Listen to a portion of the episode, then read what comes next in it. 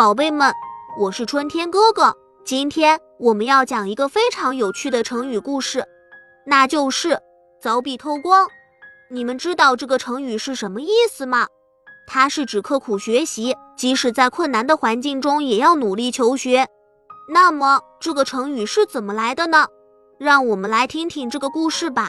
很久很久以前，有一个小孩子叫匡衡，他生活在一个非常贫穷的家庭，家里的条件很艰苦，没有钱买蜡烛和灯油。但是匡衡非常喜欢读书，他总是利用白天的时间看书，到了晚上就默默地想念书中的内容。有一天，他发现邻居家点着灯，灯光透过墙壁映入了他的房间。匡衡灵机一动，决定利用这束光来读书。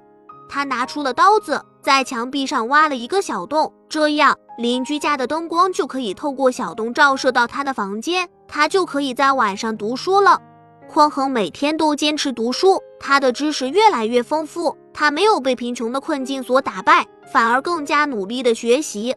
后来“凿壁偷光”这个成语就流传了下来，用来形容刻苦学习，即使在困难的环境中也要努力求学的精神。孩子们，让我们也要学会像匡衡一样，不怕困难，坚持学习。无论在什么环境下，我们都要珍惜学习的机会，努力提升自己。只有这样，我们才能够成为一个优秀的人。好了，宝贝们，这期的故事讲完了。喜欢我讲的故事，就请订阅一下吧。咱们相约下期再见。